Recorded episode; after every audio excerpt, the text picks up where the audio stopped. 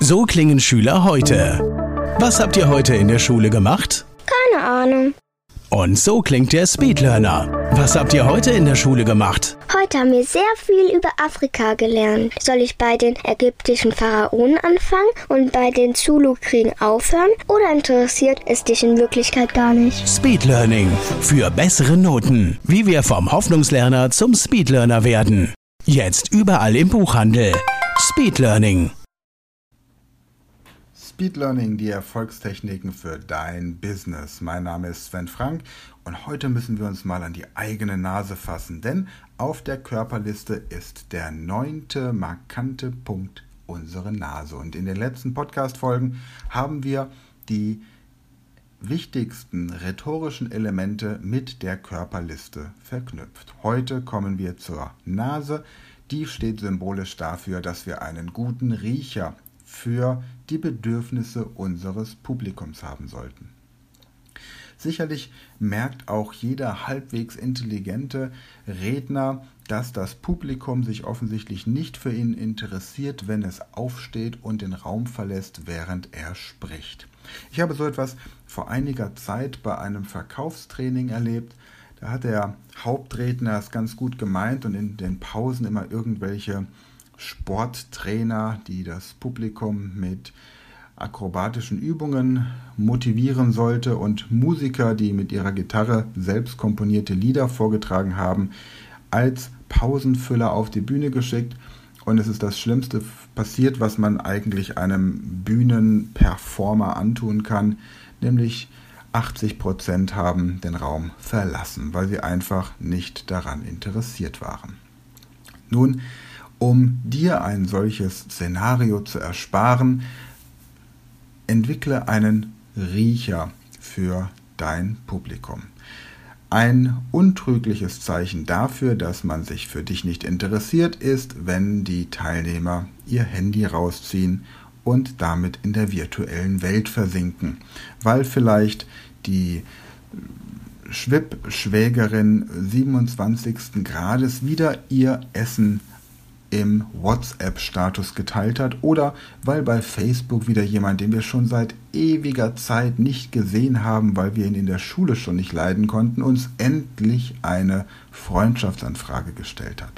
Nun, wir möchten, wenn wir auf der Bühne sind oder bei einem Gespräch, bei einem Meeting, bei einem Vortrag, natürlich im Idealfall die volle Aufmerksamkeit unserer Zuhörerschaft. Nun, kannst du das erreichen, indem du besonders dominant und aggressiv mit äh, burschikosem Wortschatz auftrittst oder aber indem du die Teilnehmer einfach faszinierst. Und das mit dem Riecher meine ich tatsächlich so, wie ich es sage. Die Atmosphäre, in der die der Vortrag, die Szenerie stattfindet, sollte auf jeden Fall angenehm sein. Wenn du zum Beispiel schon in einem Raum bist, in einem Meetingraum oder in einer Location, in der du dich mit jemandem triffst, um über Business zu sprechen und es dort unangenehm riecht, dann kannst du davon ausgehen, dass derjenige sich null auf das konzentrieren kann, was du zu sagen hast, weil sein Gehirn in einer ständigen Alarmbereitschaft ist. Gleiches gilt für Situationen, in denen es drumherum zu laut ist. Es gibt nur einen einzigen Grund, warum man sich in einer Umgebung treffen sollte, die sehr laut ist, nämlich wenn du vermeiden möchtest, dass irgendjemand dich abhören kann. Die Situationen sind vermutlich jetzt in deinem Business-Alltag eher selten. Es gibt Kunden von mir, bei denen es wirklich wichtig ist, dass man sich grundsätzlich nur in lauten Locations trifft, aber auch da ist von Anfang an das Setting geklärt und deswegen die Aufmerksamkeit auch fokussierter. Einen richtigen Riecher für dein Publikum zu haben, geht aber noch einen Schritt weiter. Es gehört zum Beispiel auch dazu, bestimmte, wenn vielleicht auch nicht unbedingt deiner tiefsten Überzeugung entsprechende Formulierungen zu verwenden. Nehmen wir das Beispiel, du stehst im Theater und sollst einen Vortrag vor einer Gruppe von Zuschauern halten, dann könnte es sein, dass die Zuschauerinnen sich durch die Anrede Zuschauer oder die Wortwahl Zuschauer tatsächlich ein bisschen zurückgesetzt fühlen. Nun kannst du entweder die Trumpsche Lebenseinstellung haben und sagen, was andere über mich denken, ist mir völlig egal. Du kannst aber auch einen Riecher für deine Zielgruppe haben und anstatt von Zuschauerin oder Zuschauer von Zuschauenden sprechen, so wie es Intendanten großer Opernhäuser tun. Oder wenn du vor einer Gruppe von Studierenden stehst, dann mag es dir natürlich logisch erklingen, dass das Wort Studierender generell grammatikalisch falsch ist, weil ein Studierender jemand ist, der gerade jetzt in diesem Moment am Studieren ist. Jemand, der hingegen in einer Universität eingeschrieben ist, an einer Universität eingeschrieben ist, ist ein Student per Definition.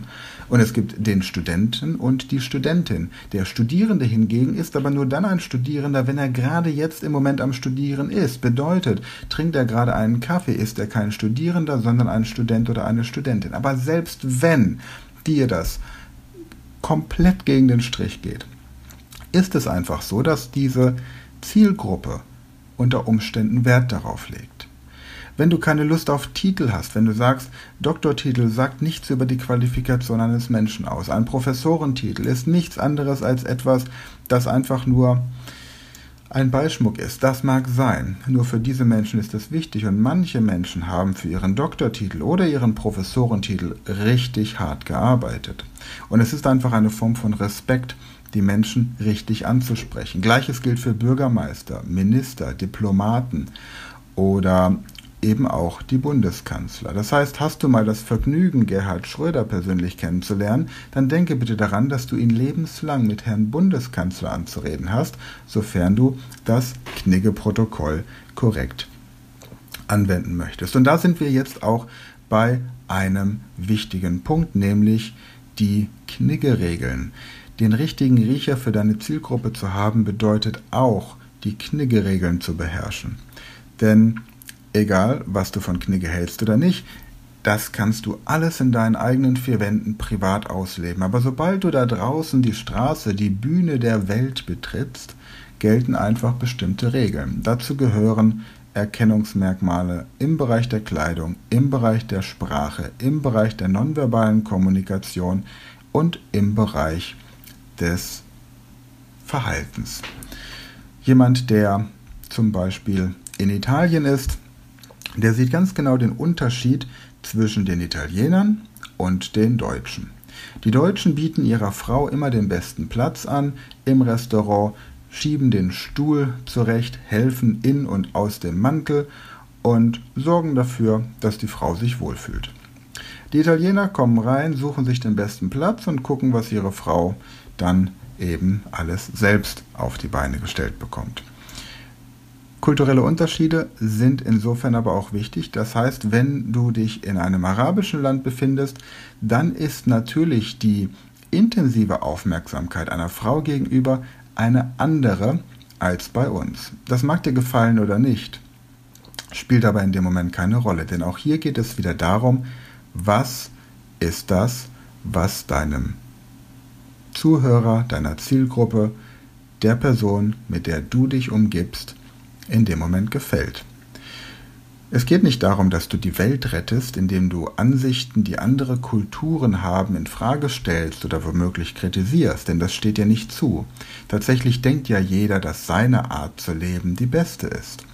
Tue ich ja in dem Fall auch.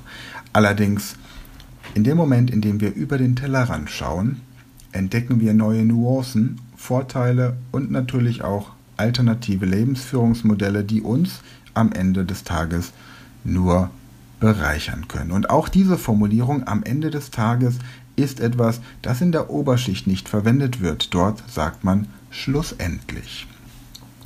Also, egal welchen Habitus du pflegst und pflegen möchtest, schaue einfach, dass sobald du deine Wohnung verlässt, du bereit bist für die Bühne da draußen.